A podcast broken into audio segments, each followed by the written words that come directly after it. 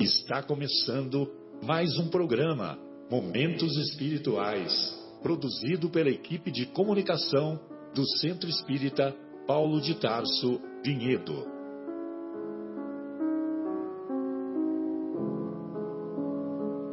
Se guardas contigo o estigma do sofrimento, indagando pela solução dos velhos problemas do ser e da dor, se percebes a nuvem que prenuncia a tormenta e o vórtice traiçoeiro das ondas em que navegas, vem conosco, estudemos a rota de nossa multimilenar romagem no tempo, para sentirmos o calor da flama de nosso próprio espírito a palpitar e morredouro na eternidade e acendendo o lume da esperança, perseveremos juntos em exaltação de alegria que Deus, o Pai de infinita bondade, nos traçou a divina destinação para além das estrelas.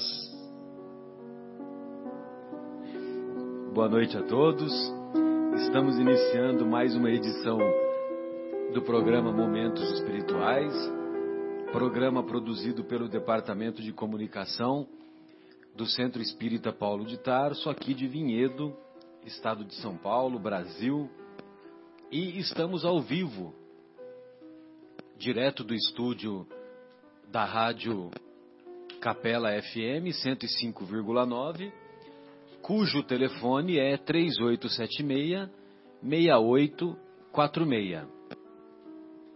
Então fica aí o convite para os estimados ouvintes que estiverem interessados em trocar figurinhas conosco, ou seja, dar sugestões, fazer perguntas, fazer críticas, podem nos ligar a qualquer momento. Evidentemente que não temos a pretensão de, de demonstrarmos todo o conhecimento, mesmo porque não o temos. E também ah, aquilo que não soubermos eventualmente responder, estudaremos e tentaremos aprender com o questionamento. Muito bem. Como fazemos semana a semana, hoje estudaremos o capítulo sétimo de O Evangelho segundo o Espiritismo, capítulo intitulado Bem-aventurados os pobres de espírito, e é o mesmo capítulo que foi estudado ao longo da semana, ou melhor, que está sendo estudado ao longo da semana, desde domingo, porque de domingo a sábado é, nós estudamos lá na casa espírita que frequentamos, lá no Centro Espírita Paulo de Tarso, um capítulo do Evangelho segundo o Espiritismo. Então, ao longo da semana, nas, nas atividades de domingo, nas atividades dos demais dias da semana, nós estudamos esse capítulo. E no nosso programa, nós também é, seguimos essa mesma rotina. Eventualmente, adicionamos outros temas na, na segunda hora ou damos andamento com o estudo do mesmo capítulo. Mesmo porque o Evangelho de Jesus é curioso isso, né? Nós temos o, o Jesus foi o principal homem que pisou no planeta. Ele nos deixou sete sermões, 49 parábolas que todos nós deveríamos saber de cor e salteado e quanto mais nós estudamos, mais nós reconhecemos a amplitude dos, dos ensinamentos, né? a gama de ensinamentos que, que, que é contido muitas vezes em um parágrafo. Um parágrafo. Olha só a promessa que Jesus fez. Bem-aventurados os aflitos, porque serão consolados. Bem-aventurados os pobres de espírito, porque deles é o reino dos céus. Bem-aventurados os puros de coração, porque verão a Deus.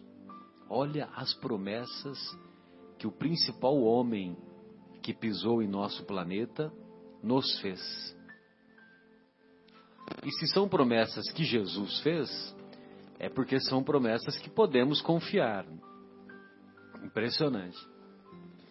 E nós sempre citamos aquela, aquela fala do Emmanuel que o, o Chico o Chico conta que o Emmanuel quando estava produzindo aquela série Vinha de Luz a série Vinha, Fonte Viva a série Fonte Viva que são aquela, aquelas obras Vinha de Luz Caminho Verdade e Vida Pão Nosso o próprio Fonte Viva e tem mais um, né?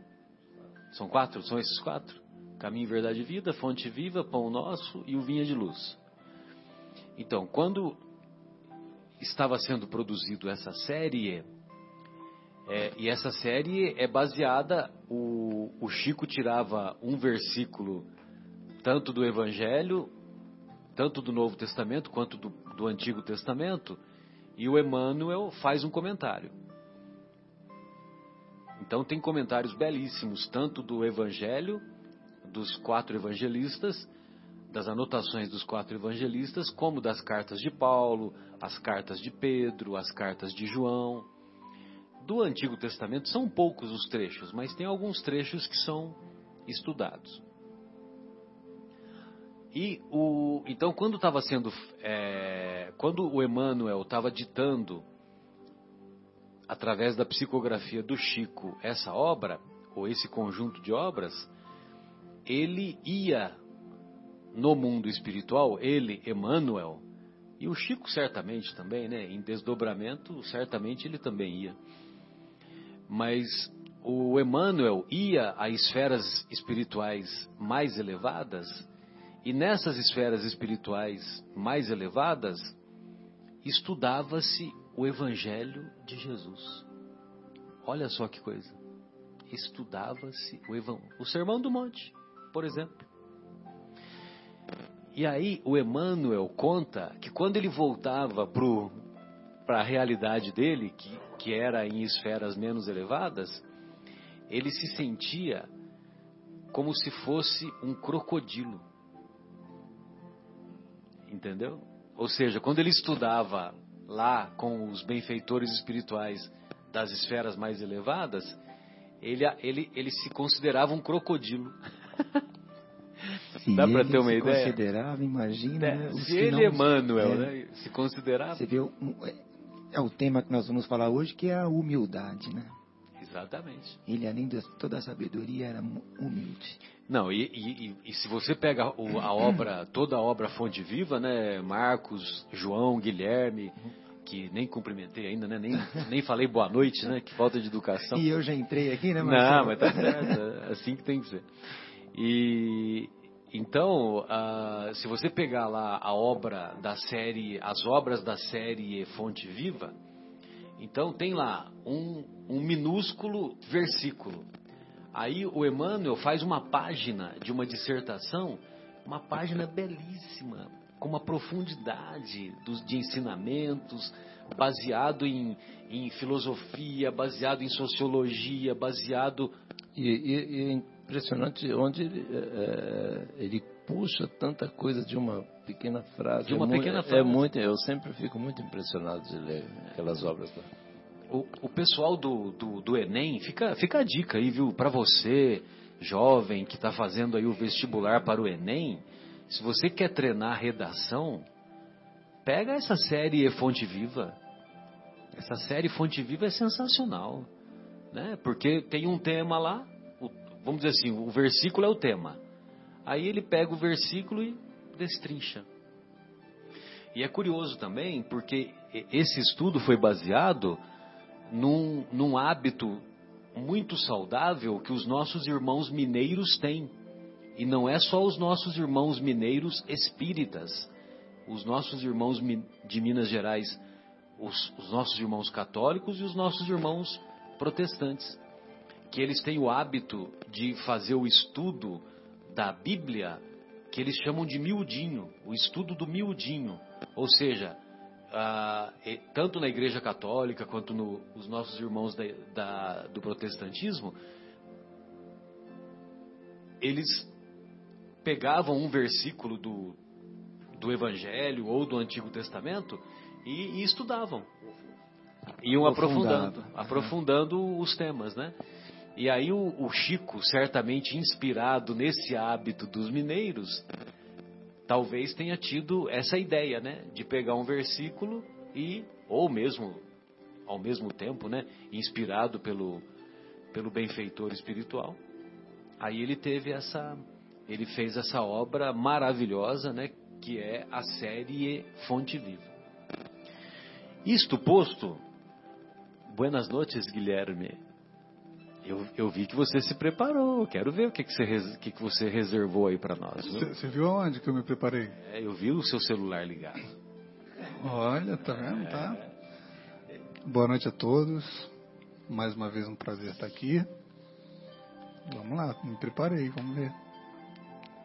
Vamos ver o que, que eu trouxe.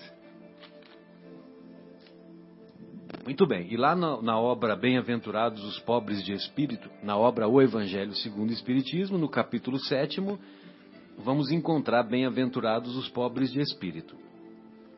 E esse trecho nós vamos encontrar também lá é, antes dos comentários do Kardec. Os comentários do Kardec são baseados no capítulo 5 das anotações do evangelista Mateus capítulo 5, versículo 3.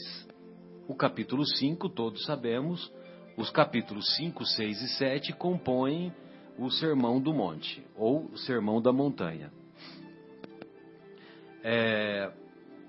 Gozado, será que aquela música do Roberto Carlos não é baseado no A Montanha? Será que ele não se inspirou? Ele não se inspirou nesse o Sermão da Montanha, né? Porque eu me lembro que quando eu frequentava a, os bancos da Igreja Católica lá da minha cidade, lá nós não falávamos o Sermão do Monte, né? O Sermão do Monte é um hábito mais espírita, né? E os católicos, pelo menos lá em é o Sermão da Montanha, né? E é possível que aquela música A Montanha talvez tenha sido inspirada, né, pelo Roberto Carlos, inspirada é, com esse objetivo. Né?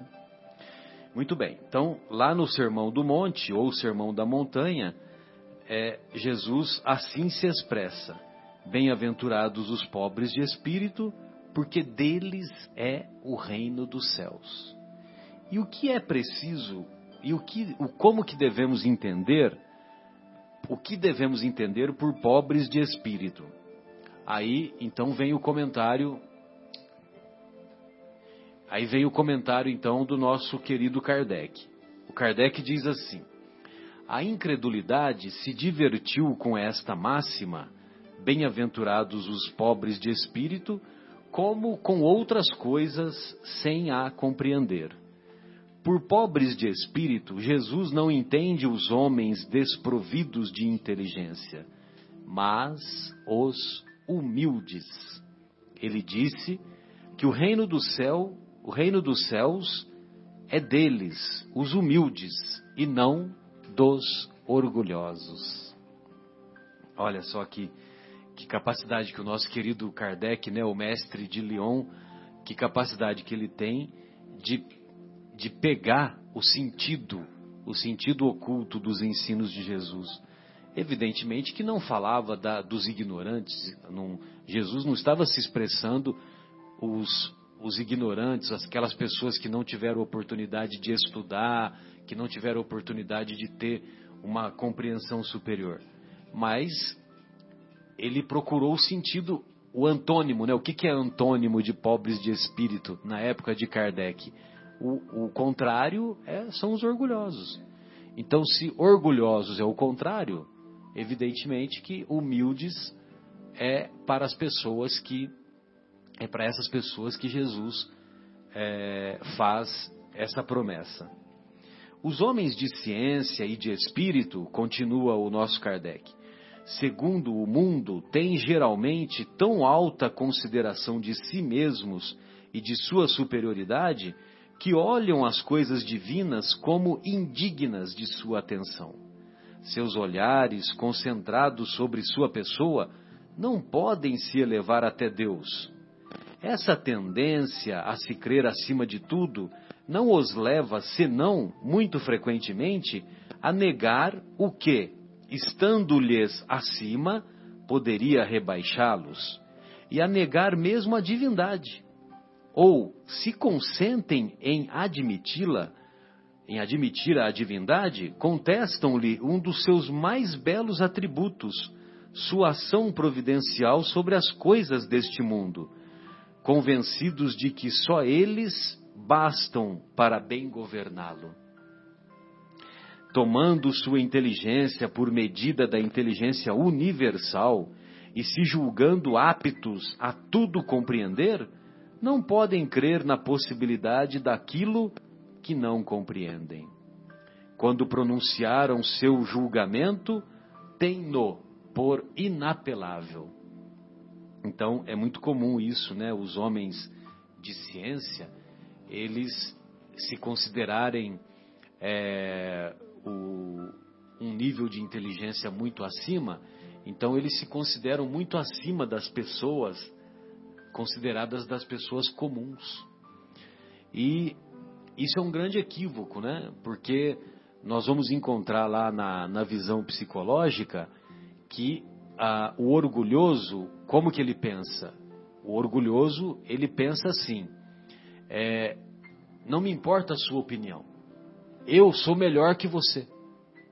Então, o que você acha de mim, para mim, não tem valor nenhum.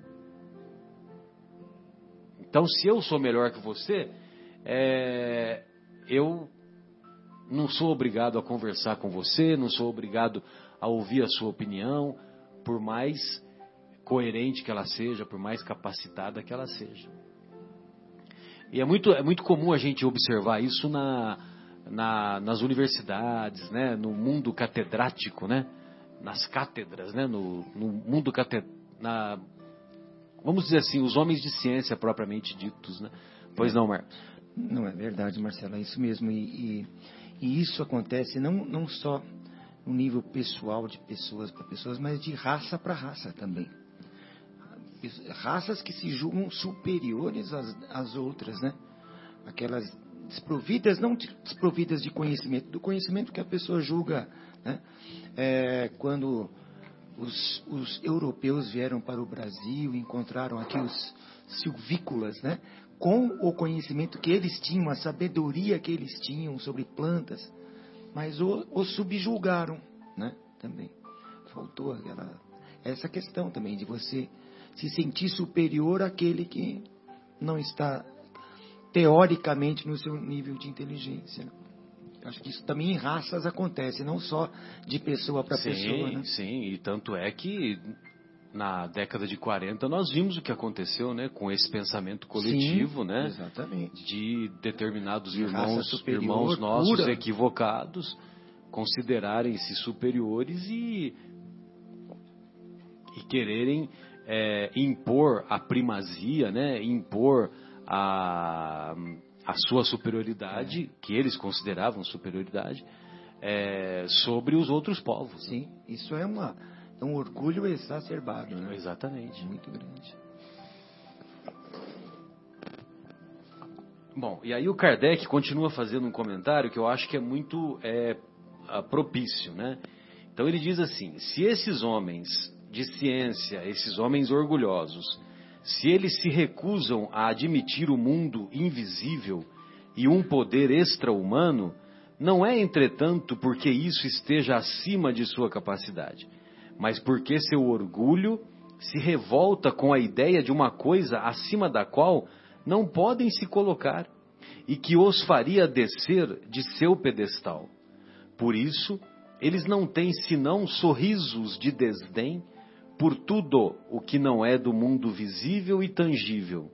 Eles se atribuem muito de espírito e de ciência para crerem nessas coisas, segundo eles, boas para as pessoas simples, tendo aqueles que as levam a sério por pobres de espírito. E veja você a grandeza de, de Deus Pai, né? Deus Pai, Deus Amor, é, que na sua magnânima é, capacidade de nos amar, ele permite e nos e considera a, e considera e nos considera mesmo quando negamos a presença de Deus, quando negamos a onipotência de Deus, quando negamos a onisciência de Deus.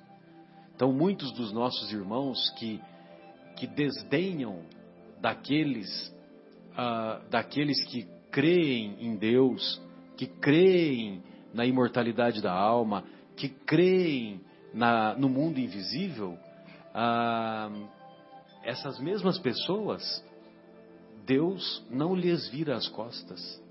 Deus permite, Deus concede as, as oportunidades da mesma forma. Da mesma forma.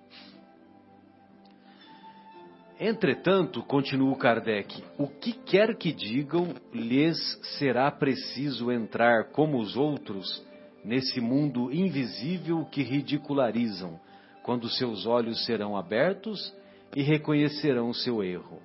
Mas Deus, que é justo, não pode receber na mesma categoria aquele que menosprezou seu poder e aquele que se submeteu humildemente às suas leis nem os igualar. Ou seja, é, a morte nos iguala a todos, é ou não é? Então, não interessa se você é rico, se você é pobre, se você acredita em Deus, se não acredita em Deus. Quando mais dia, mais dia, menos dia, todos nós vamos abandonar o corpo. E abandonando o corpo é a hora da verdade. É a hora em que nós estaremos face a face conosco mesmos. E aí, evidentemente, é, nós teremos que fazer as correções necessárias. Me lembrei daquela daquela rainha, né, Marcelo? Você que comentou, né? Que foi para o mundo espiritual. E, e Uma lá... rainha de França, né? Do isso. capítulo segundo, meu meu reino não é não deste é mundo. É isso mesmo. Que ela ela reclama por ela não ter o tratamento lá de rainha e uma criada ser tratada melhor, não sei, algo assim, né? Exatamente. É justamente isso que você está comentando também. Né? Pessoas que ela considerava é, desprezíveis isso. estavam colocadas lá no mundo espiritual numa situação Melhor. muito mais acima do que ela se encontrava. Pois é.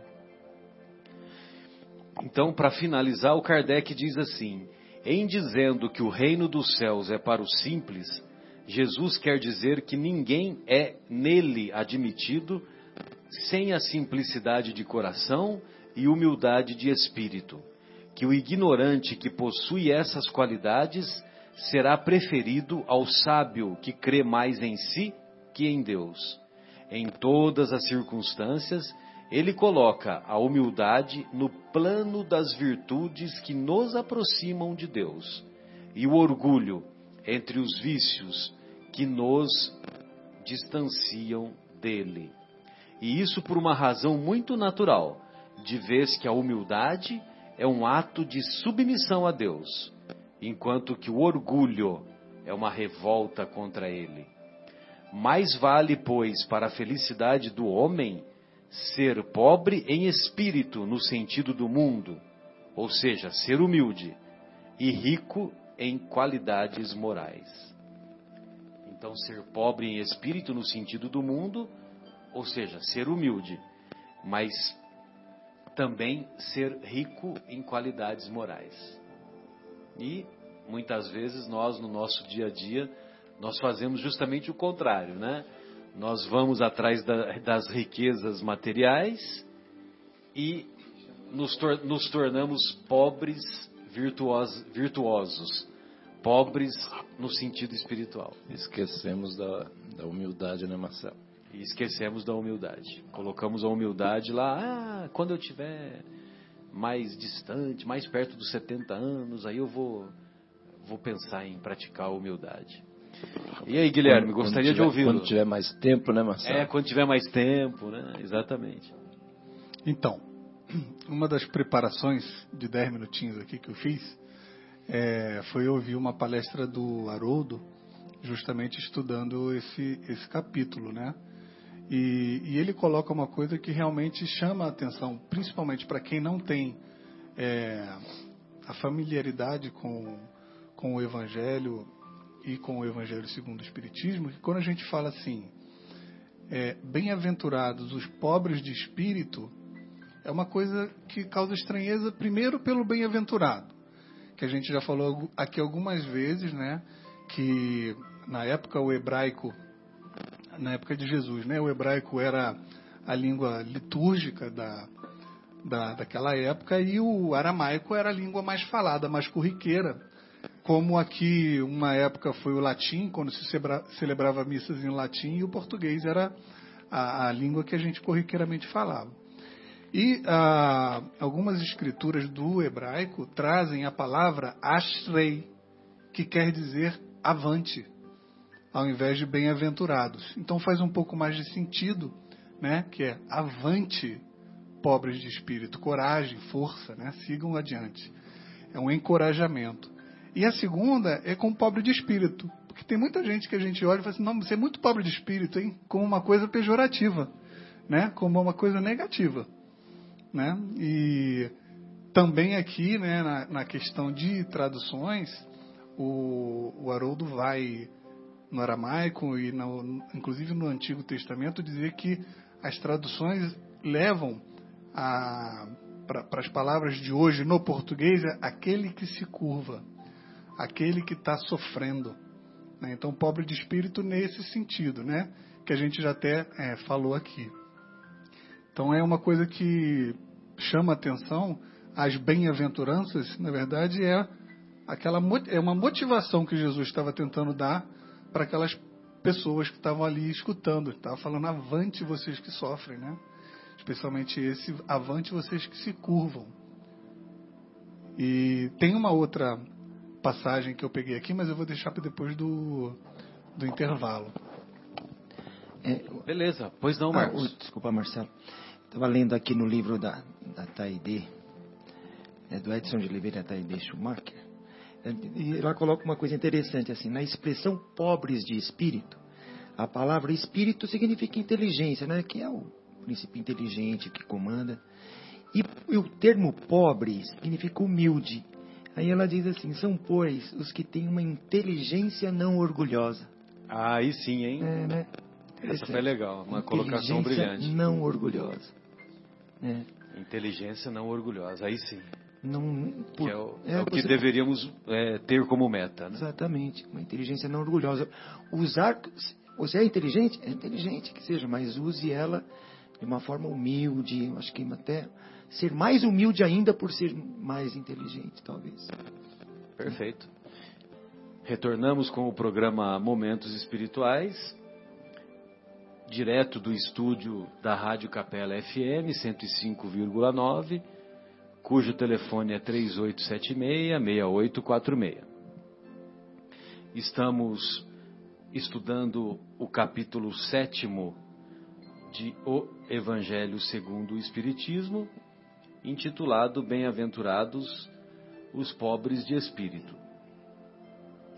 E hoje também ficou para nós, o, como parte desse, desse estudo, o item 13 desse capítulo.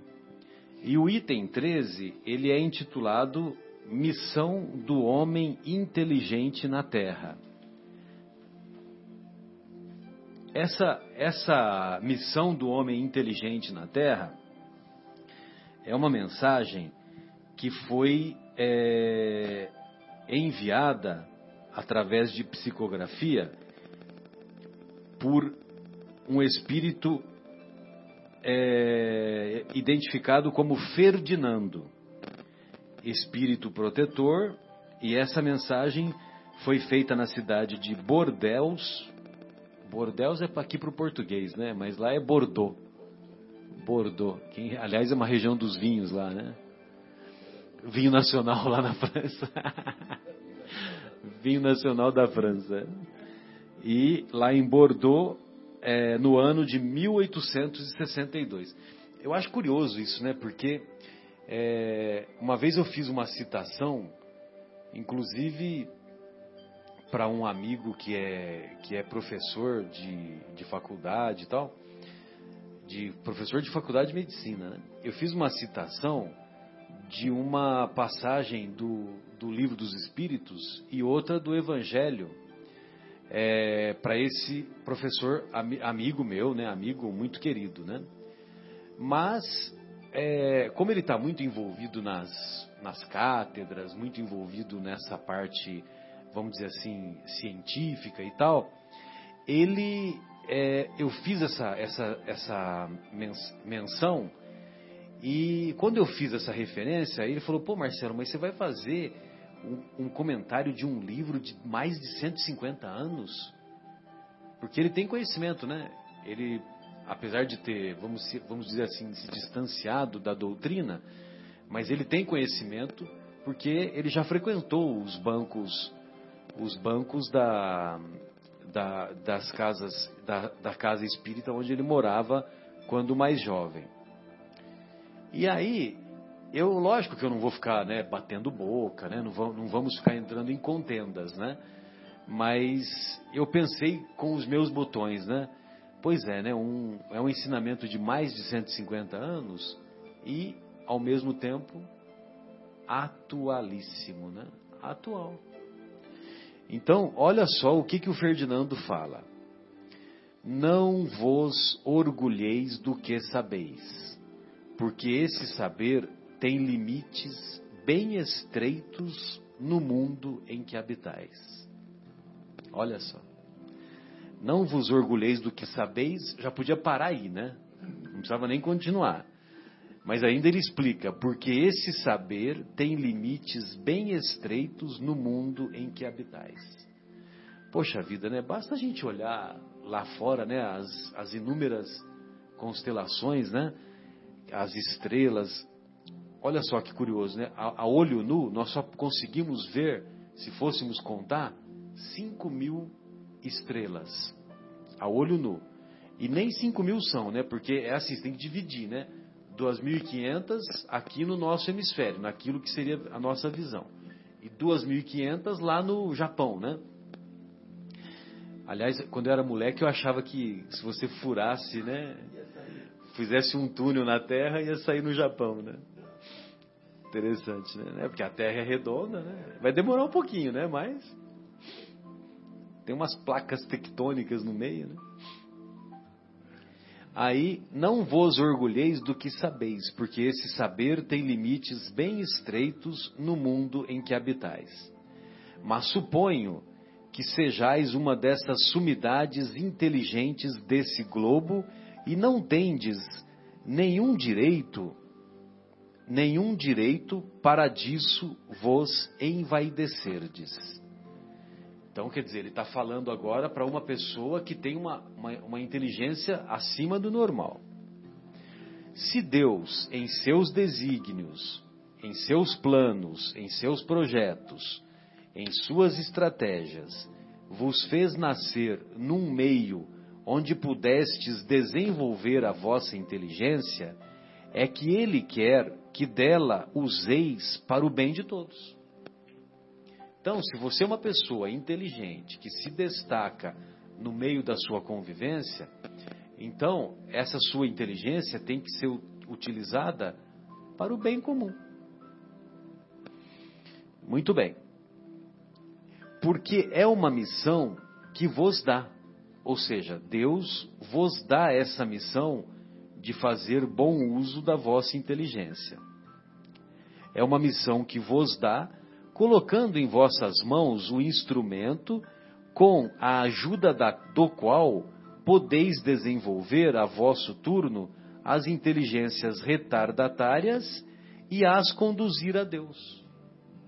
Olha só que missão bonita, né, do homem inteligente da, que, que tem a inteligência não orgulhosa, né, Marcos?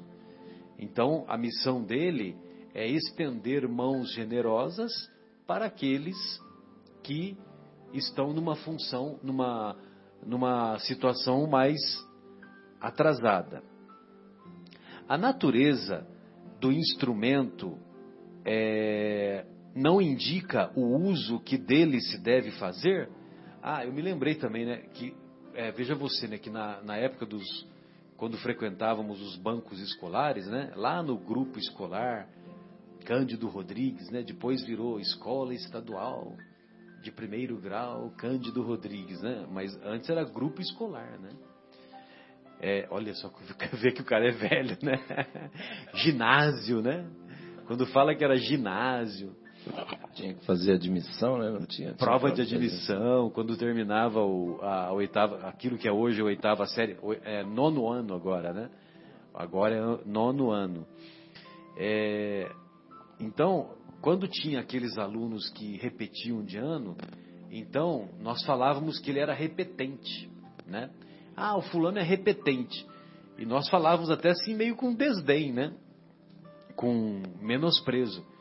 Veja você, né? naquela época já tinha o bullying, né? Preconceito mesmo. Pois é, pois é. E naquela época já tinha bullying. Mas curiosamente, o, o bullying, a, as pessoas que eram repetentes tal, né? Elas enfrentavam assim, numa boa, né? Tinha os gordinhos, tinha os, o, aqueles com acne, né? Aquela acne lá que deixava um monte de cratera no rosto, tal, né? E todo mundo convivia numa boa, tal, né? Fazia uma brincadeira ou outra, mas também levava numa boa, né? Hoje, meu Deus do céu, né? Qualquer coisinha já já vai reclamar lá, né? Para já é diretoria, motivo de né? um de um processo. Pois é, pois é. Tem até uma propaganda, não sei se vocês já ouviram, que uma mãe chega lá para a diretora e fala assim para a diretora: Olha, esta é a quinta vez que meu filho vem para a diretoria. Você já viu essa propaganda, Guilherme? Esta é a quinta vez que o, que o meu filho vem para a diretoria. O nome disso é perseguição. Né? Ou seja, a mãe, ela tá brava com a diretora, porque é a quinta vez que o filho é chamado na diretoria, a mãe é chamada e, e ela não admite a possibilidade do filho do filho está aprontando. Ela acha que o que a diretora está perseguindo. Olha só que coisa, né? E era exatamente lá atrás era exatamente a última coisa que, última que os pais coisa. iam pensar, né? Que tinha algum tipo de perseguição, né? A última coisa a que os nossos coisa. pais iam, iam pensar. O Bem que, lembrado, é João. A primeira coisa que ia falar assim: o que foi que você fez, moleque? Não é por aí? Exatamente. Bem lembrado. Bom, é lógico que a gente está fazendo esses comentários por causa da, da missão, né? Muito bem. A natureza do instrumento é, não indica o uso que dele se deve fazer? A enxada que o jardineiro coloca entre as mãos de seu operário não lhe mostra que ele deve cavar? E que direis se esse operário, ao invés de trabalhar, levantasse a enxada para com ela atingir seu patrão. Diríeis que é horrível e que ele merece ser expulso. Pois bem, não ocorre o mesmo com aquele que se serve de sua inteligência para destruir a ideia de Deus e da providência entre seus irmãos? Não ergue contra seu senhor a enxada que lhe foi dada para roçar o terreno? Tem ele o direito ao salário prometido e não merece, ao contrário, ser expulso do jardim? E o será, não duvideis disso, e arrastará existências miseráveis e cheias de humilhações, até que se curve diante daquele a quem tudo deve. Essa comparação é sensacional, né? É impressionante. Compara a inteligência a uma ferramenta que tem que ser utilizada corretamente. Né? Exatamente.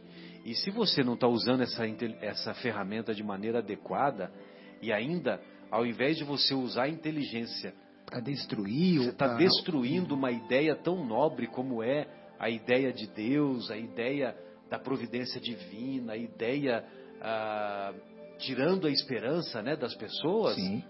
Meu Deus. É. Meu Deus. Merece ser expulso, como dizem aí, né? Você está falindo em sua missão é. e, e, é, essa missão, é, se você estivesse prejudicando somente a si próprio, tudo Sim. bem.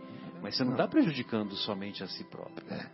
Então veja você a responsabilidade que todos temos quando estamos aqui falando, Sim. quando estamos numa sala de aula, Ensinando. quando estamos Educando nossos filhos. educando nossos filhos, quando, quando estamos o, o nosso comportamento que é sempre avaliado e verificado pelas pessoas que a gente convive. É, é mesmo.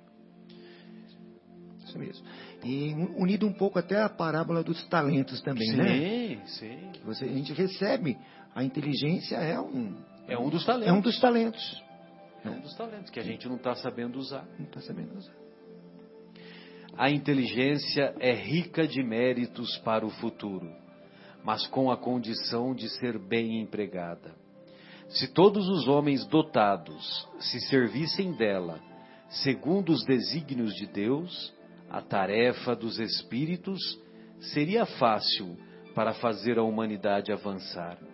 Infelizmente, muitos fazem dela um instrumento de orgulho e de perdição para si mesmos. O homem abusa da inteligência como abusa de todas as outras faculdades.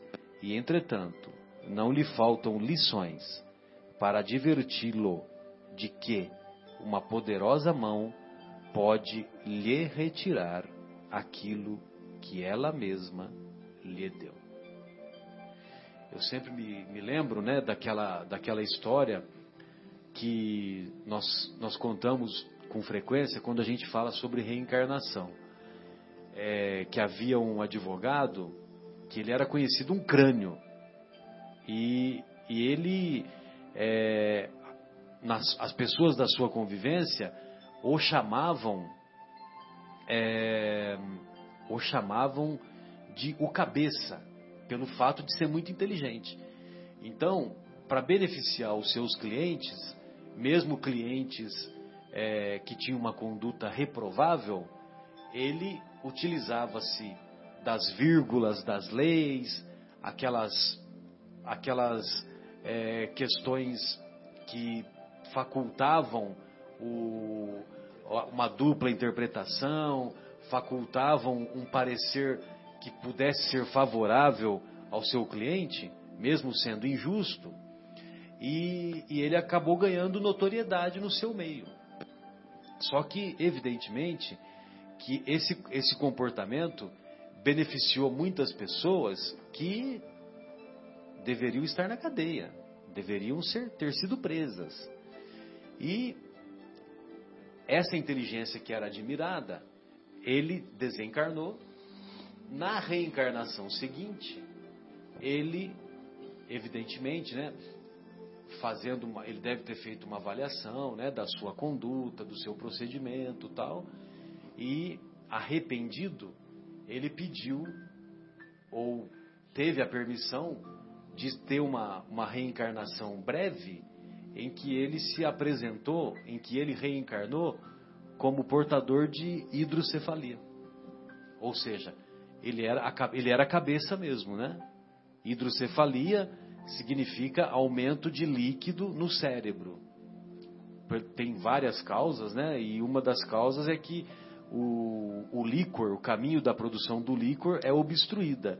E esse líquor, ele fica numa quantidade muito aumentada, o cérebro, as células, os neurônios se atrofiam e ele muitas vezes fica é, a, praticamente como um deficiente mental. Se não é tratado, né? Muitas vezes dá para tratar e, e, a pessoa pode ter uma vida mais próxima do normal, às vezes com sequela, ou com, com mais sequelas ou menos sequelas. Então não, então não é nem a não utilização da inteligência, né? No caso é a utilização errada, né? Utilização da, equivocada. Da inteligência. Então, Marcelo, por exemplo, você vai numa loja de esporte e você compra uma raquete e uma bolinha. Presta atenção. Você comprou uma raquete e uma bolinha. A raquete custa 100 reais a mais do que a bolinha. Você gastou 110 reais. Quanto custou a bolinha?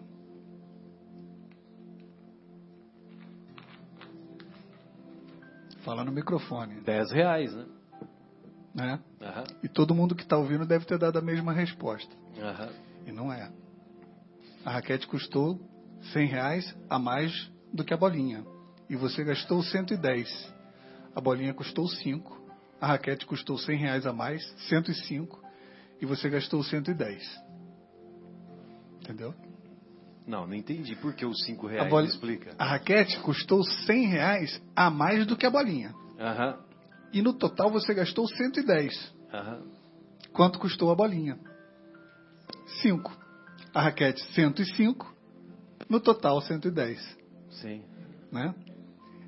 O nosso cérebro tem uns bugs dentro dele. Esse é um deles. Para qualquer pessoa que você perguntar, vai errar. Pode perguntar para um matemático. Né? E tem uma área do marketing, principalmente do marketing para grandes massas, que trabalha exatamente em cima desses gaps que o cérebro humano tem. Então, quando tem esses marqueteiros de político, quando tem essas campanhas de cigarro, Sim. essas campanhas de bebida, isso tudo é um estudo científico muito é, é, embasado para fazer as pessoas votarem no candidato, para fazer as pessoas comprarem, Lembrarem do produto. lembrarem do produto e por aí vai. E olha que, que dívida que esse pessoal não deve estar adquirindo, né, contraindo, usando a inteligência, porque é brilhante o negócio, Sim. sim. para fazer uma divulgação dessa. Quando podia estar divulgando o evangelho né, Exatamente. Poderia estar usando. para grandes massas, né? Exatamente. É isso aí. Bem lembrado. É, poderia estar usando devidamente, não indevidamente, no Isso caso. aí. É porque é, fica direcionando, e é uma responsabilidade enorme, né? Porque é, você citou o caso, por exemplo, aí de né, pessoal que faz campanha político, e não só isso, mas produtos, né? E eu estava lendo es- esses dias aí sobre a questão de, alimentação, né? Quanto, quanto, assim, nós somos direcionados, é bem nessa linha que o Guilherme está falando, assim, Propaganda, Propaganda subliminar. subliminar, é. Exatamente. fez lembrar também o, livro que estamos trabalhando, já, já terminando então, prati- praticamente aí o, o curso do primeiro, do primeiro aprendizes né, do Evangelho. E o livro desse semestre era Exilados por Amor. É um livro belíssimo, é lindo livro, é, do Espírito Lúcius, é, por Sandra Carvalho, se não me engano, a escritora. Né, por Acho que é Sandra Carneiro. é né? Carneiro, é, acho que sim, perdão se, se, se eu não me, me recordo. Sandra Car- Carneiro, obrigado Marcelo. E, e um dos personagens, na verdade eles, eles estão em capela, né? Um planeta um pouco mais avançado que o nosso, eles já estão em regeneração, já dentro da regeneração, quase indo para um, um planeta ditoso. E o personagem chamado Ernesto, ele é um cientista brilhante, né, que trabalha com, com genética. Então ele tenta ali, ele, ele é tão orgulhoso e tão inteligente que ele pensa que ele é o, ele é o próprio Deus. Então ele quer evitar a morte, que não tenha mais morte dentro das pesquisas dele, porque ele já trabalhava com embriões humanos daquele planeta, evidente. Né? E erradamente, uma coisa totalmente ilógica. Ou seja, ele estava totalmente fora daquela frequência daquele planeta. Super inteligente, já, já vinha trabalhando com, com pesquisas com embriões super avançadas e, e com orgulho enorme. Ele se sentiu o próprio Deus. E ele foi exilado para um planeta né, de provas e expiações. que fica entre Marte e é, Mer- Mercúrio, Vênus, Terra. Marte, Saturno. entre, entre Vênus e Marte. Vênus e Marte, isso. É, o plane- um planeta que fica entre Vênus e Marte. É, ali, não. Vizinho desses dois, né? É. E ele vem para esse planeta. Evidente que ele vem inteligente para esse planeta, que era um planeta que, provas e expiações, ele vem de um plano de regeneração, com- muito mais dotado de inteligência. Aqui ele vem para ensinar os demais. Ele passa por diversas encarnações ainda cometendo alguns enganos. Até que ele aprende, né? Como José de Arimateia. É ótimo esse livro, leiam. Sensacional. É sensacional esse livro. Mas me lembrou esse. Ele é o. José de Arimateia. Ele é o José de Arimateia. É, aí depois ele se, Redime. ele se redime de maneira fantástica, né? é, recolhendo o corpo do mestre. recolhendo o corpo do mestre, É. sem dúvida. Lindo livro. Mas lembrou ele, super inteligente, que foi banido, né? Como diz aí no, no Ferdinando colocou aí, né? É expulso. É expulso, ele simplesmente foi para um outro planeta de provas e expiações. Sem dúvida. Não, e essa, essa comparação que o espírito Ferdinando faz, né, de, de comparando né, a inteligência como a enxada, eu acho que foi uma coisa assim, brilhante, né, que é um instrumento, né, nós, nós devemos tê-la, a inteligência, como um instrumento de trabalho e não como considerando é, nesse sentido orgulhoso. Verdade, Marcelo. E, e, e essa questão dele citar a enxada, a enxada pode ser uma arma também, né? É um, é um instrumento que prepara o solo, quer dizer, um instrumento de trabalho que nas mãos daqueles podem ser uma arma, aqueles que não, não querem usá-la para o bem, pode ser uma arma, mal intencionados. Exatamente. Como aquela questão da foice também.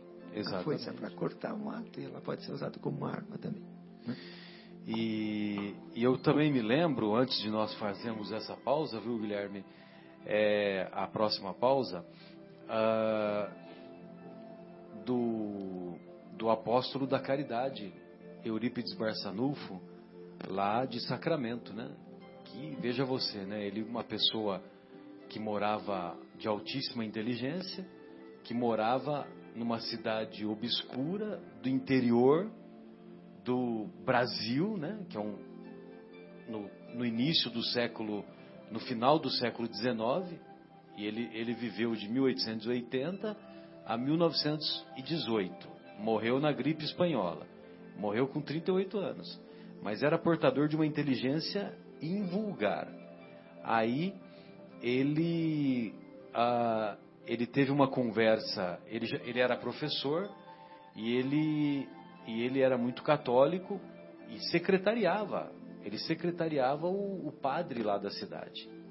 E numa das ocasiões, o padre é, deu a Bíblia para ele ler. E ele começou a ler a Bíblia e se encantou. Se encantou, sobretudo com os ensinos de Jesus. Aí, quando chega lá no, nas bem-aventuranças, ele tinha dificuldade de entender as promessas de Jesus porque faltava para ele o conceito da imortalidade da alma, faltava para ele o conceito da reencarnação. Então ele tinha essa dificuldade, mas essa dificuldade ele tinha lá no íntimo dele. Bom, aí o que, que acontece? Um tio dele, espírita, o visita, e o visitava com frequência, e eles, eles discutiam sobre o tema da religião. Só que o tio respeitava tal, né? E não, não ficava forçando a barra é, quando tinha, quando eles começavam a entrar em, em, em discussões teológicas mais acaloradas. É. Aí o tio pegou e falou: olha, vamos fazer o seguinte, ao invés da gente discutir num, numa dessas conversas, né, numa dessas é, vezes em que o tio vi, o visitou, é, eu vou deixar esse livro para você e você lê. E ele deixou um livro, eu até já falei aqui, né? Ele, já, ele deixou o livro depois da morte. Esse livro, até hoje eu não passei de, da, da página 50. Entendeu? Até hoje eu não passei da página 50. Ele pegou o livro, já contei essa história, né, Guilherme? Ele pegou o livro, Guilherme, e leu, começou a ler no final da tarde, né, quando o tio foi embora, final da tarde, começo da noite. Ele leu a madrugada inteira e não foi dormir ele, leu, ele terminou de ler o livro no, na madrugada. Praticamente não dormiu. Na, no domingo, isso era um sábado, no domingo ia ter uma reunião mediúnica lá na fazenda, comandada por esse tio, na fazenda próxima lá de Sacramento. É, inclusive que nós conhecemos o lugar quando nós fomos lá, sabe? É muito legal isso. É, mas já faz mais de 10 anos, né? Faz uns 12 anos aproximadamente. Aí, quando ele chega lá na reunião mediúnica, ele reconhece alguns médiums. Ele reconhece alguns médiums e ele pede em pensamento para que o apóstolo João, João Evangelista, se manifestasse no médium fulano de tal, que eu, eu não lembro o nome agora, no médium fulano de tal, para que o médium, para que esse médium, para que o João, o, o João Evangelista Espírito, através desse médium, explicasse o Sermão do Monte. Começou a reunião mediúnica. E esse médium era simples, era Não, um esse trabalhador era da roça, analfabeto. falar, é. Ele sabia que esse médium, ele conhecia todo mundo, cidade pequena, ele sabia que esse médium era analfabeto. Era analfabeto. Aí começou a reunião mediúnica e ele tudo, esse pedido ele fez em pensamento. Entendeu? Por isso que não, essa é a prova é a prova intelectual da, da imortalidade da alma, sabe, Guilherme? Porque você pode ir numa reunião mediúnica, você não precisa falar pro, pro coordenador, ó, eu quero isso, eu quero aquilo. Não, não precisa falar nada.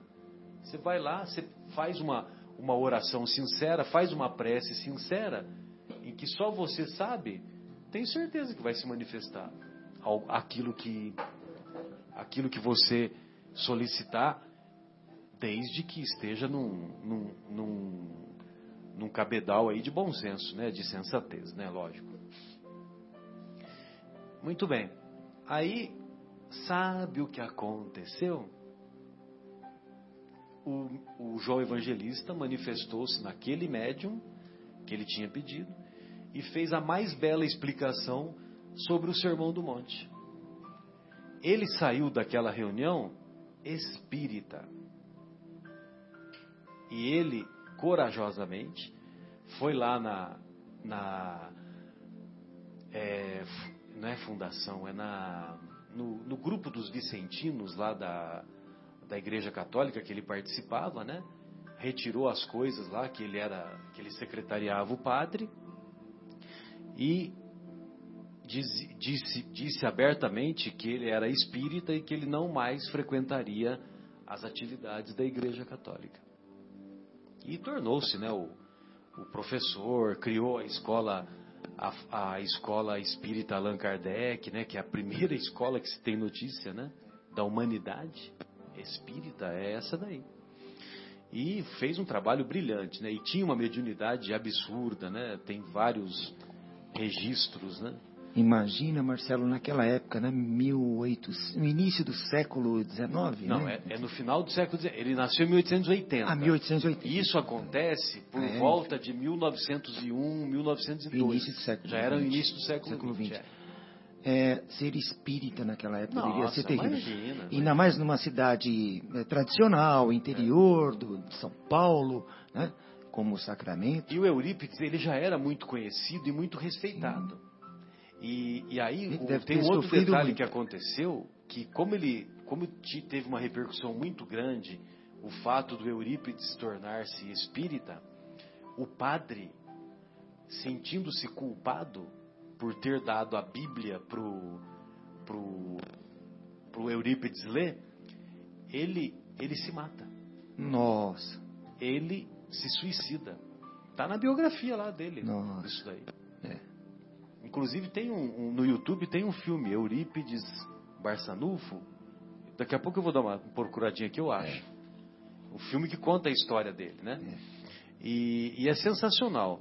E é sensacional não o suicídio, né? Lamentavelmente Médium o educador? médium e educador. Né? Sim. Eurípides, é, tem umas duas horas aí, vê aí mais ou menos. 1,39. 1h39.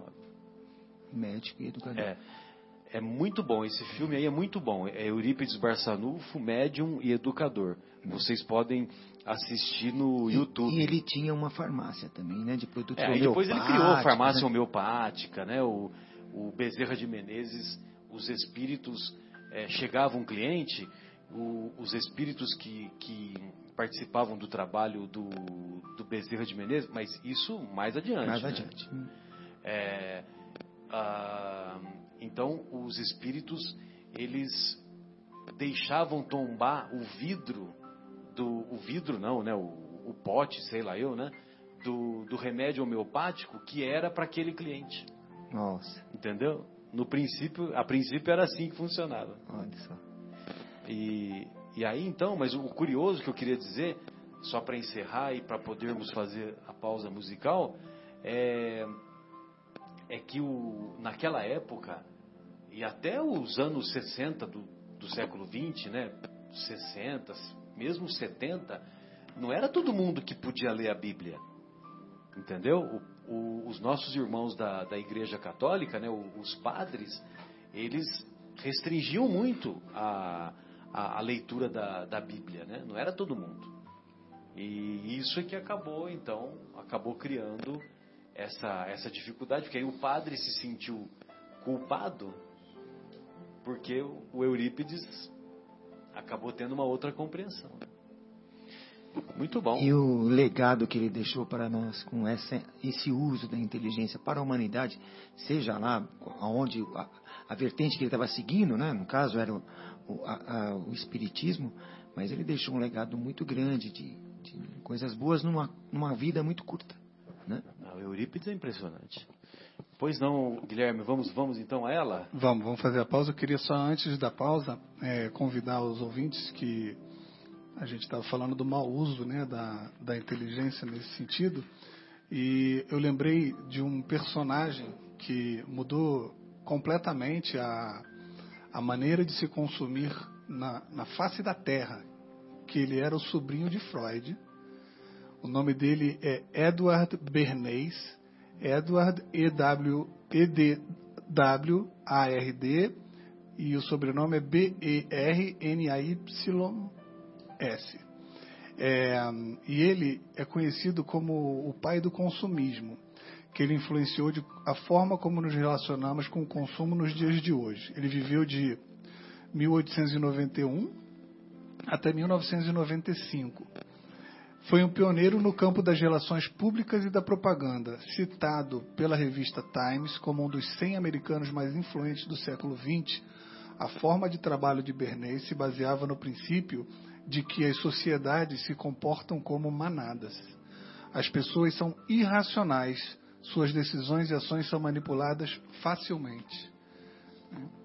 Então a, a porta larga é por onde vai a manada, né? Então a gente que consegue refletir e ver alguma coisa no sentido de que algo está errado e podemos utilizar essa percepção para ajudar e não para em nosso benefício ou para atrapalhar, né? É a responsabilidade que a gente tem. E o outro trechinho que eu tinha separado que eu vou deixar para ler depois dessa pausa, que é sobre Levi, eu não achei nenhuma música sobre Levi, mas achei de um outro cobrador de impostos aqui. Vamos ouvir então, Continho e Vanessa, a música Zaqueu. Fábio, se você está ouvindo, sei que você gosta, então fica para Aí sim, hein, Fábio? Um abraço. Retornamos com o programa Momentos Espirituais. Hoje, na agradável companhia do nosso querido João, do nosso querido Marcos Melo e do nosso Guilherme.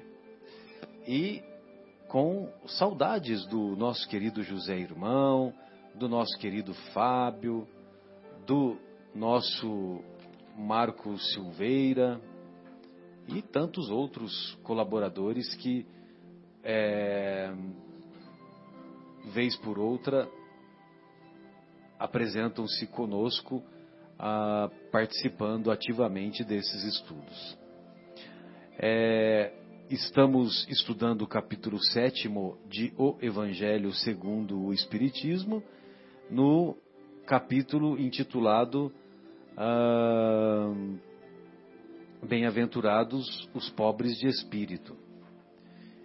E agora há pouco nós falávamos sobre a missão do homem inteligente na Terra e eu gostaria de pedir para o nosso querido João para ele ler a mensagem 96, o João, da obra que nós tanto apreciamos, é, Vivendo o Evangelho, psicografada pelo espírito André Luiz.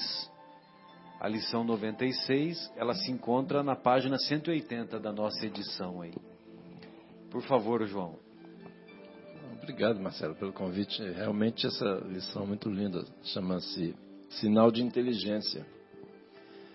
É, o André Luiz diz assim: As academias do mundo estão repletas de expoentes da inteligência. E aí ele exemplifica, né, para a gente passear com ele aqui pelos Vamos exemplos. Vamos passear sobre a academia, né? É, Pela sobre, academia. Exatamente. Pelas academias. Pelas academias. É.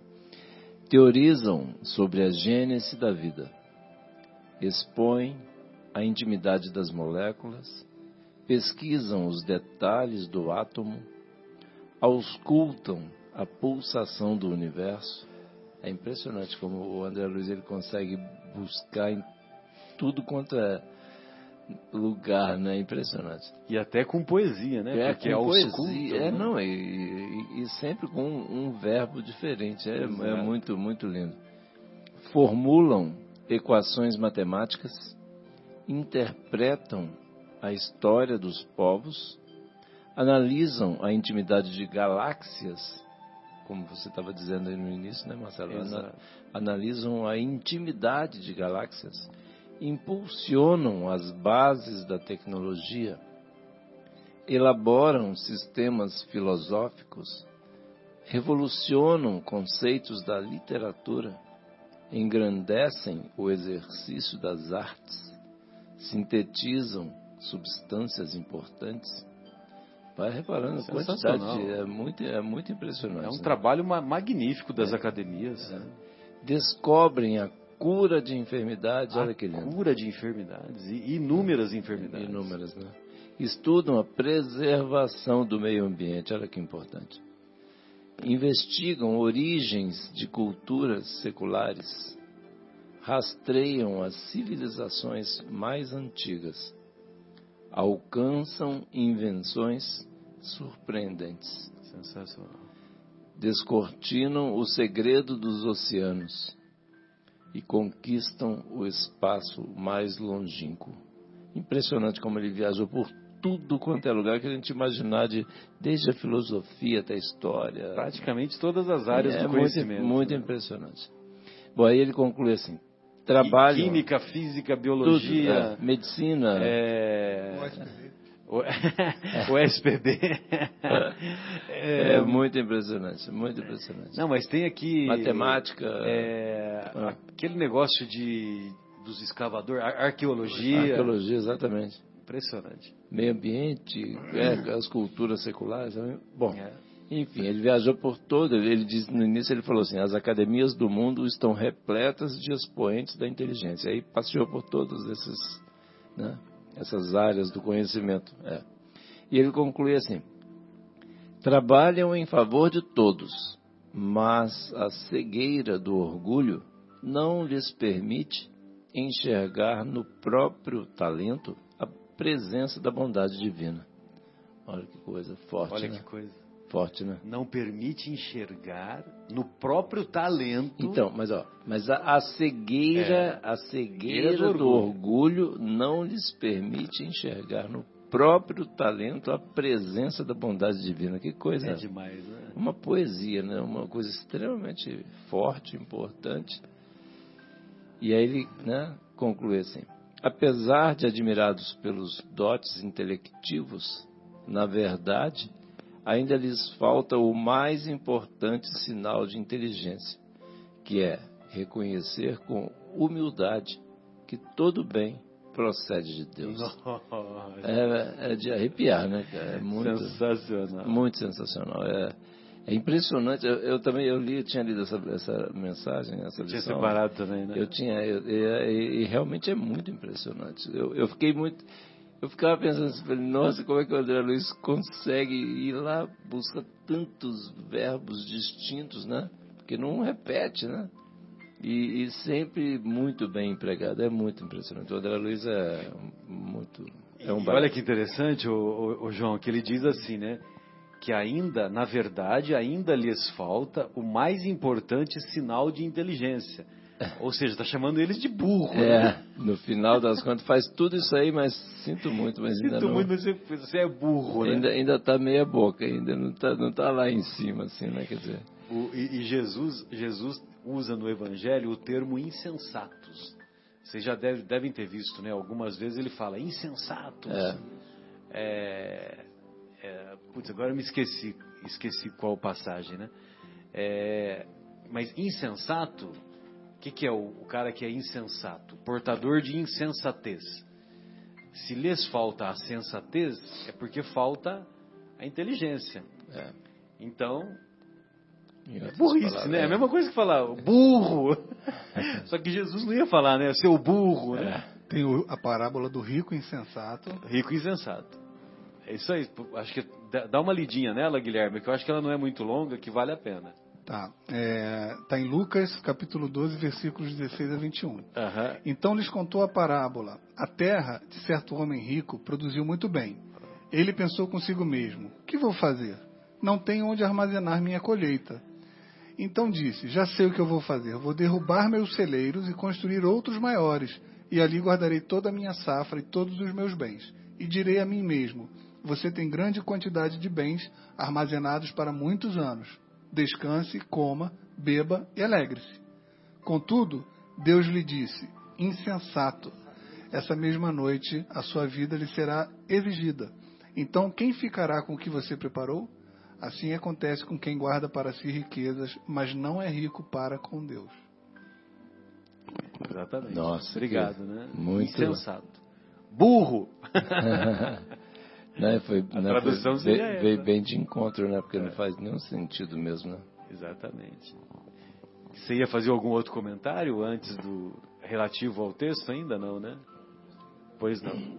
Pois não, pois O não. comentário que eu ia fazer é que a gente vê essas passagens de André Luiz e lê um livro de- ditado por André Luiz Sim, e lê um outro ditado por Emmanuel, né? sim. São diferentes, distintos. São, é outro. Você consegue identificar individualidades diferentes, sem individualidades totalmente diferentes. Sem dúvida. Para aqueles que não acreditam, né, na que a espiritualidade age através do- dos médiums, né? Os livros foram escritos pela mesma pessoa, né? Foram pelas mãos de uma mesma pessoa. Assim, pelas mãos do, do Chico. Sim. Exatamente, Pelas mãos do, de- do médium. Jamais e, e, alguém- E dá para identificar duas personalidades Total, bem distintas. bem distintas, E diferentes. ainda tem a terceira personalidade, que é ele, Chico. sim, Que, que todos conhecemos a vida, o comportamento, Que- que é outra coisa. que é outra outra pessoa. Outra pessoa. né? E para quem não teve oportunidade de ler essas obras, né? Essa, por exemplo, não é do Chico, mas é do Antônio Baduí Filho, Vivendo o Evangelho do André Luiz, bem como os livros, né, de Emmanuel, né? Sim, de. Emmanuel, a série André Luiz, do, do, do, do Leiam, Chico. leiam, Imagina. vocês vão ver quão bela são essas obras, essa, essas, essa, é, toda essa mensagem que é passada por eles, né, rica de ensinamentos, de profundidade, de inteligência usadas para o bem. Né? E, e aí a gente vê a ação de bons benfeitores espirituais que estão conosco. Né? E curiosamente, você está me lembrando agora uma passagem, uma análise, melhor dizendo, que nós vamos encontrar uma mensagem belíssima que o Brasil dá para a humanidade. Né? O Brasil, né, tão criticado, tão é, desdenhado, tão menosprezado, porque vários países fizeram eleições no final do século passado e no começo desse século, eleições das pessoas que eram seriam consideradas o maior francês de todos os tempos, o maior inglês de todos os tempos, o maior é, e assim por diante. Né? Em vários países foram foram feitas essas escolhas, essas eleições e por votação. Então, eu, eu sei que na França, quem ganhou, quem foi eleito o maior francês de todos os tempos, foi o general de Gaulle, Charles de Gaulle. E certamente ele tem muito mérito, né? Ah, eu não sei se, não sei se você consegue encontrar aí, Guilherme, os representantes né, dos outros países, né? Mas é, o Charles de Gaulle, apesar de ter sido um político influente, mas ele também era um militar.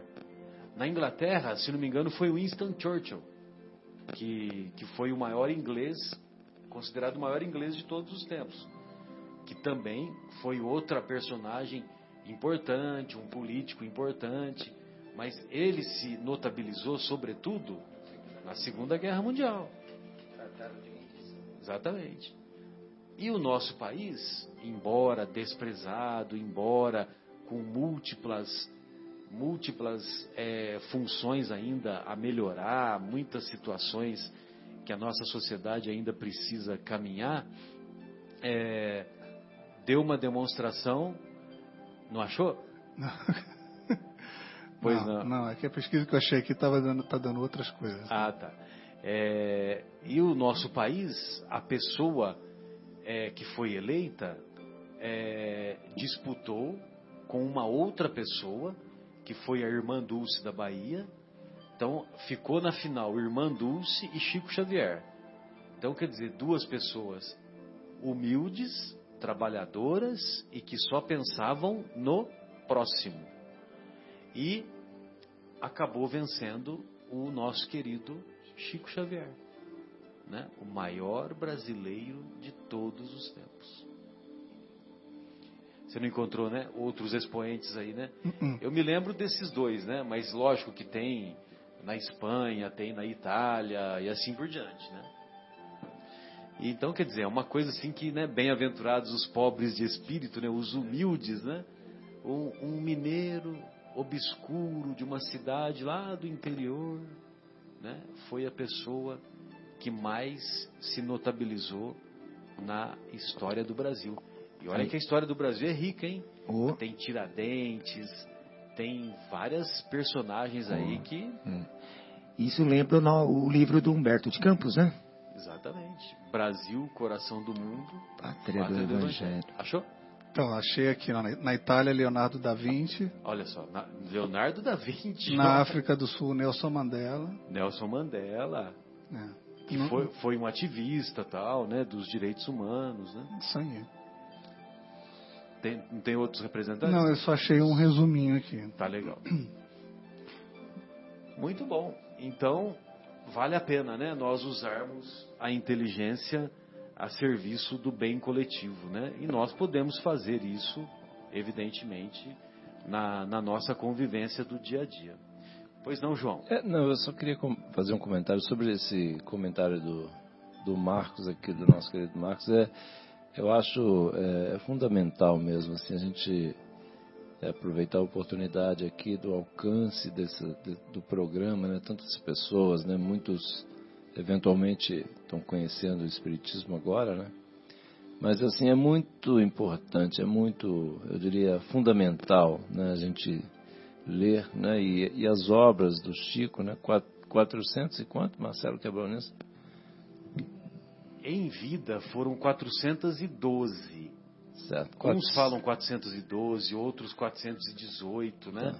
Mas foi pouco mais de, 400. mais de 400 livros, olha É, que coisa Mas após a né? desencarnação, já, já foram mais de 80, porque já passou das 500 obras, Nossa. isso segundo o estudo do nosso querido Geraldinho. Geraldinho. Do Geraldinho. Entendi. O Geraldo Lemos Neto. Enfim, mas assim, o que eu assim, queria ressaltar, achei, achei muito, é, muito importante essa colocação do Marcos aqui, concordo plenamente. E, e essas e as lições são passadas, por exemplo, pelos livros de André Luiz. Né? Tem alguns, alguns livros que são né, daquela aquela sequência de nove, né? São nove livros, né? São nove. Mas enfim, é, são, São é uma- nove ou dez livros, é. eu não me lembro. Mas tem alguns que são muitos técnicos. Série André Luiz. Alguns são muito, muito técnicos, assim, tal, para quem gosta, mas... E tem outros que são bem romances, assim, uma, coisa- mas assim, com muito aprendizado, Muito. mu- muita informação para a gente né, entender, e principalmente, assim, as pessoas que... Os, quem já é espírita, né, já, e, e quem ainda não, não, não, não parou para ler, não tem tempo, arruma um tempo, que é muito importante. E quem, 13. 13? Ah, tá. Obrigado, Guilherme. Então são 13 livros dessa série do, do André Luiz.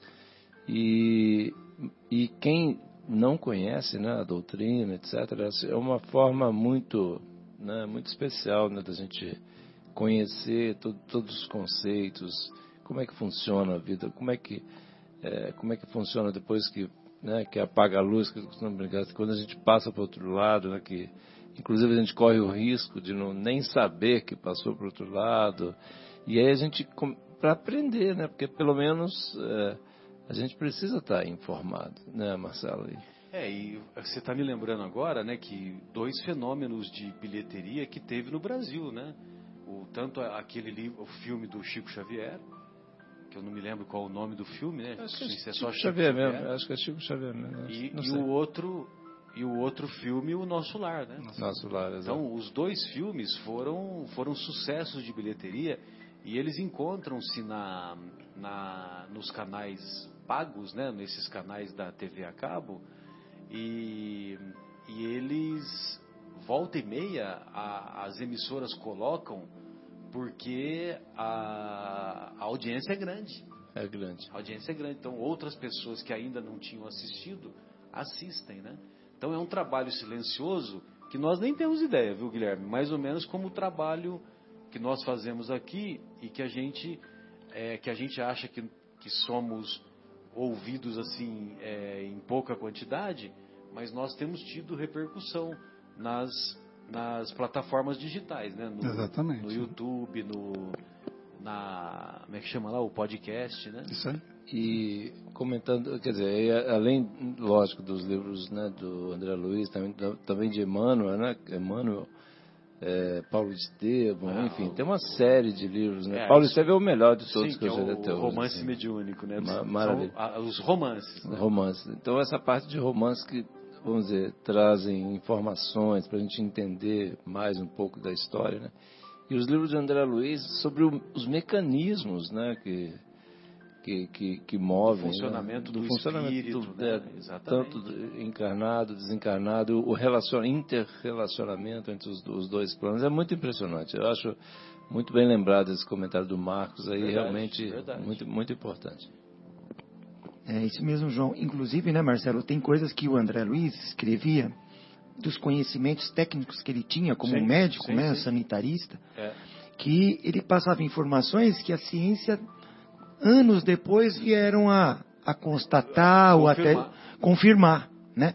Ele antecipou algumas coisas, né? É, as sinapses do, do, cérebro, enfim, entre outros. Né? Não acho que o Marcelo talvez deva lembrar alguma coisa, mas ele citava ações de micro-organismos no corpo, é, quer dizer, não, no espírito, enfim, mas como é que se desenvolvia isso?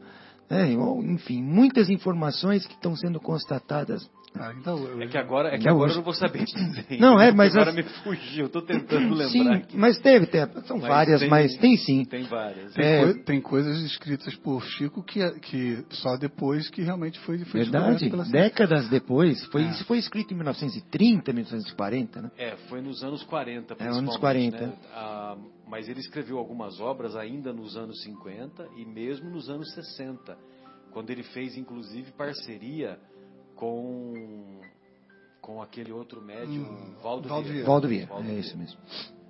E, e, André Luiz é um exemplo espetacular do que a gente está falando, né? Ele, enquanto encarnado, embora tivesse conhecimento, fez mau uso desse conhecimento, onde ele prejudicou majoritariamente ele mesmo, né? Mas a gente sempre tem os efeitos da família e tudo mais, o que fez com que ele passasse oito anos no umbral. E ele, do mundo espiritual, utilizando esse mesmo conhecimento que tinha, colocou a, a serviço da gente e a gente está aqui comentando das res, obras dele. Resgatar, e a né? coragem dele, dele se desnudar do ego dele e, e mostrar, né, a coragem dele de mostrar os, eu não sei se eu teria essa coragem, as sabe, falhas, né? de mostrar a, a, as, as, escolhas equivocadas dele. Exatamente. Então, eu me lembro de, de um, um, dos livros, ele, ele, é, ele fala das reuniões né, que tinham antes de encarnar para definir o mapa. Ele estava exatamente trabalhando no mapa genético. Né? Missionários né? da Luz. No Missionários da Luz. Então, exatamente. E aí, nessa que é exatamente isso ainda não estava nem todo, todo esse conhecimento que já, né, vamos dizer, já é, hoje em dia já é, é público, né? Mas é, lá naquela época, lá atrás, que ainda não tinha nenhuma informação sobre isso aí, eles já estavam já tava através do livro, né? O André Luiz nos explicando, né? Que como é essa questão da genética, né? É tudo feito, planejado, projetado lá antes de, de começar a encarnar. Dá uma mão de obra danada para encarnar, né, Marcelo? Sem dúvida, né? E não só porque você faz o planejamento é, com a ajuda dos benfeitores espirituais, como também você tem que ter todo um preparo psicológico para se encher de coragem, se encher de bom ânimo, para procurar executar pelo menos 10% do que planejou, né? Não, e, e, uma coisa também interessante é o seguinte, quer dizer, é, que a gente acaba, antes de ter esse todo esse conhecimento, vamos dizer, de, de ler né, essas, essas obras do André Luiz, o quão complexo tem que arrumar uma mãe, convencer a mãe, convencer o pai, porque muitas vezes né, existe, existem diferenças, né, ou diferenças entre quem está vindo aí, vamos dizer, o filho e a mãe, ou, ou entre o filho e o pai, né?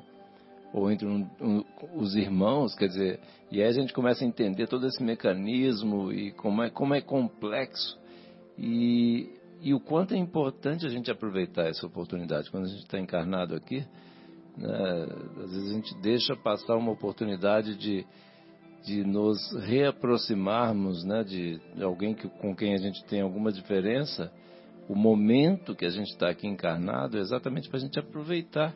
E deu um, muito trabalho para poder reunir todo esse pessoal, né? E, e, a gente com a oportunidade na mão. E o que eu acho interessante, assim, quando a gente discute, vê, aliás, estuda, lê esses livros, lê no sentido de estudar mesmo. Sim, sim, aprofundar. Né? Aprofundar, né?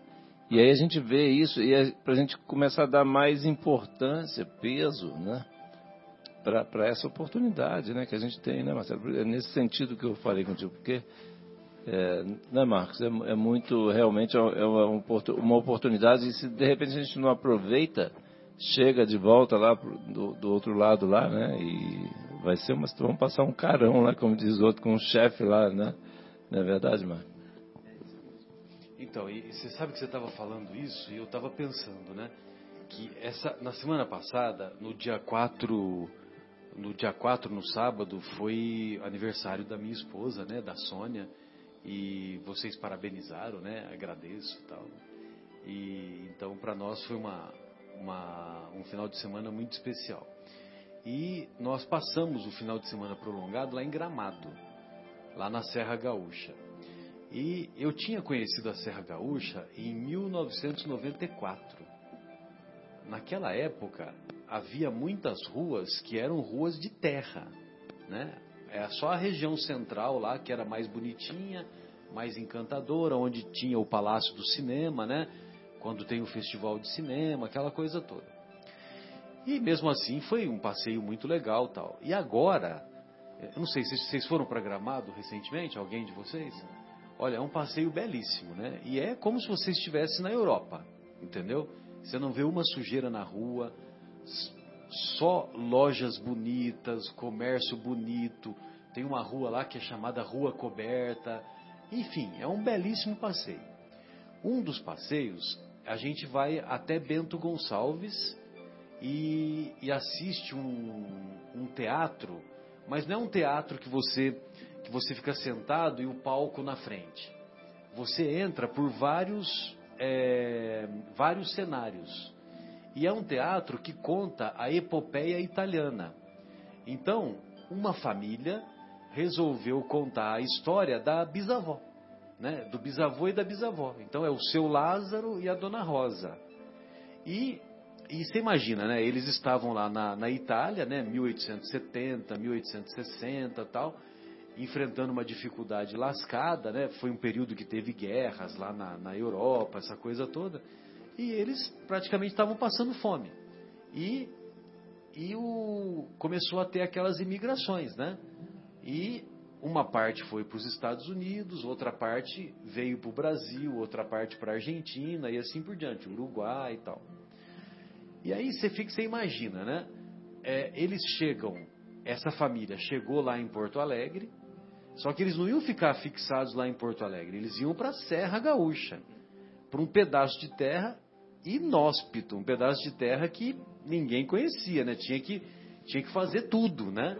Tinha que fazer tudo. Então você imagina, você vai lá com a família tal e vai dormir na, nas cavernas, vai dormir na, na embaixo de árvore, né? Facão, né? Facão não sei o que, até começar a picada lá, e, abrindo mato. Então, né? mas eu estou contando tudo isso porque você imagina, tem o planejamento o planejamento para reencarnar, inclusive na, na molécula do DNA, né, para que o gene é, é, provoque a alteração que vai determinar uma determinada doença. Essa doença é importante para que ele é, aprenda a desenvolver o amor, a tolerância, o perdão, enfim, né? Tudo aquilo que nós que, que nós temos ao longo da existência, uns em maior aflição, outros em menor aflição e assim por diante. Mas ao mesmo tempo tem toda uma programação, uma programação externa, né? Uma programação de, das famílias que viriam para o Brasil. É, o cenário, né? O cenário, exatamente. O, vamos dizer assim, o, aquilo que seria o, o externo. E, e, e, eu acho que é uma coisa assim que muito me emocionou, porque eu sou de origem italiana, então eu também pensei, né, que você imagina, né, os, os nossos antepassados italianos, eles tiveram que abandonar a terra deles, né, por circunstâncias de que não dava para continuar, vieram para um outro lugar completamente desconhecido e foram lá, trabalharam, se dedicaram. E nós, tal. Né? E eu sou lá, eu sou neto do seu Pascoal, entendeu? Neto do seu Pascoal, neto da, da dona Aurora, né? Que tiveram as mesmas dificuldades. Que, é, é, o, esses meus avós, eles já nasceram no Brasil, mas eles nasceram no Brasil e os pais tinham vindo é, um ano antes. Entendeu? Então você imagina, né? Como que é, é. A, o, o, sofrimento que eles passaram Sim. tal. E quantas pessoas que participaram da nossa, da nossa jornada, da nossa trajetória, só para finalizar, Sim. viu, uhum, Marcos? Uhum, uhum. É, os nossos professores, né? Quanta contribuição eles nos deram, né? Sim. né? O, as pessoas que os nossos amigos da rua, né? É, Você não, tem uma, uma história muito bonita, né, para comentar depois. Então tudo isso faz parte da é. nossa da nossa formação e que contribui para nossa para nossa evolução, né? Sim. É, faz lembrar o exilados de capela isso também. É como é, seria necessário essas pessoas estarem Sim. vindo para cá para tornar o mundo esse lado do mundo melhor, né, diferente, com toda a sabedoria que eles tinham, toda a inteligência. Lembro, trazer o conhecimento deles para cá. Né, trazer né, o nós. conhecimento deles para cá. E, e, eu já citei isso, né? Eu, eu, eu admirava muito meu avô, né? Lá em Minas, lá, nossa, pequenininho, tinha 14 filhos, mas a sabedoria que ele tinha era muito grande. Ele sabia o momento exato de plantar, o momento exato de colher e plantava café, plantava feijão, plantava arroz, plantava milho, cana, tudo na fazenda dele lá. E ele, claro, com a ajuda dos filhos, que os filhos trabalhavam na roça, mas ele sozinho administrava tudo aquilo. Ele sabia o momento para tudo. Ele sabia tudo, exatamente tudo.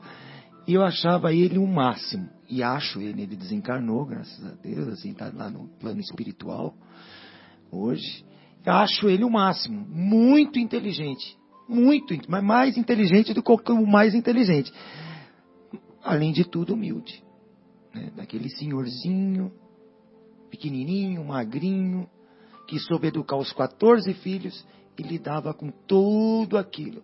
Que múltiplos conhecimentos e múltiplas habilidades. Humilde humilde. Ia na igreja, enfim. Você conheceu os bisavós? Os, os pais não, dele? Não, não conheci. Então, não essa, conheci. essa, essa história aí do, do seu Lázaro e da dona Rosa, é, eu achei interessante porque tem uma, uma bisneta é que, tá, é que fez esse programa, é, que fez esse, esse teatro, né, essa epopeia italiana, como eles chamam, e também é a família é, é uma família que de mais posse e tal, e eles criaram o passeio da Maria Fumaça. Esse passeio da Maria Fumaça, você já ouviu falar? É um passeio que sai de Carlos Barbosa e vai para Garibaldi e depois para Bento Gonçalves. É assim, é, é, é, fantástico, né? Porque é uma Maria Fumaça que anda a 20 km por hora, mas é, é meio proposital, porque cada vagão tem uns quatro ou cinco vagões e, e, eles vendem o passeio. O passeio, os vagões ficam lotados, né? Aí, o, cada vagão, durante cinco ou dez minutos, vai lá um, um pessoal e apresenta a, a música gaúcha, entendeu? Aí então o cara canta umas três ou quatro músicas. Aí depois vem o cara vai lá e canta música italiana. Aí depois uma outra apresentação. Então, quer dizer, você é, durante o trajeto leva uma hora e, e nessa uma hora a, tem essas apresentações, né? Então, quer dizer, é muito bonito. E, e antes, e antes eu tinha, você tinha, eu tinha assistido a epopeia italiana, que é esse, que é esse teatro. Mas é um teatro que você vai andando por vários cenários, né? E, e eles vão contando a história do Lázaro e da Rosa. E o que eu achei interessante é que a bisneta, que é a mais ativa, aí eu te pergunto, será que ela não é a própria Rosa? Né? Porque ela, ela trabalha assim, ativamente, né, na, nesse, nesse trabalho, né? Pois não, João, você ia fazer um comentário agora há pouco. É, não, na realidade que eu também, a, eh, a eh, minha família também sou descendente de italiano, ela tem lá, minha, meu avô, minha avó, eles também já nasceram aqui no, por parte de mãe, né? Eles nasceram já aqui no Brasil, mas é, os pais deles vieram, vieram de lá também, vieram da Itália também. E foi e é esse pessoal todo. Qual região, Quanta história? Não sei. Ah, tá. Não sei, Marcelo. Ah, Os meus avós vieram do sul da Itália. É? Da Precisa- Cal- vou, vou procurar saber. Vou procurar saber, vou procurar saber. E, e o, o- Marcos, conta pra nós aí o, o grupo de WhatsApp aí que você, que você vai Não, participar então, agora, que você, eu- quer dizer, já está participando, né? Gente- eu até comentei com vocês no início do programa e coloquei no grupo, né? Falei, pô, pessoal, vocês, eu vou até citar nesse encontro que nós vamos ter. Eu morei em São Paulo durante muito- muitos anos, passei a minha infância e minha início da adolescência, adolescência em si, né, numa rua humilde, num bairro humilde de São Paulo, mas foi um dos nossos momentos mais felizes, né? Estava comentando com meu irmão esses dias. E o pessoal se achou, assim, um foi contactando o outro, criou-se um grupo, e acho que depois de 30, 35 anos nós vamos nos reunir, agora quinta-feira, a quarta-feira, dia 15, para matar a saudade, né? De, daqueles tempos de infância naquela rua, é, naquele bairro, com todos os problemas que tinham, tinha enchente, tinha tudo ali, mas a gente vivia muito bem, todos. Então agora nós estamos revendo os amigos, os pais dos amigos. Tem amigo meu que, que já é avô, umas histórias lindas. Alguns que, infeliz, algum, né? Tem um amigo nosso que desencarnou, né? Mandar um abraço para a família, dizer que a vida segue, inclusive a dele, né? Tenham fé e que ele estará no, está no momento agora adequado, está sendo tratado, enfim. Mas é mas muito legal isso. E o, o WhatsApp permite isso também, você encontrar velhos amigos. E aí foi criado esse grupo, até recomendei no grupo para que os que aguentassem assistir até a meia-noite, né, que assistissem, mas terá a gravação depois. Então mando um abraço a todos os meus amigos de infância, da adolescência, ali, uh, Vanderlei, Durval, Elisa, Wagner, Henrique, enfim, né? todos ali, até me desculpe os que eu não citar, não vai dar nem dar tempo, mas em breve nos encontraremos, amigos. Um grande abraço a todos.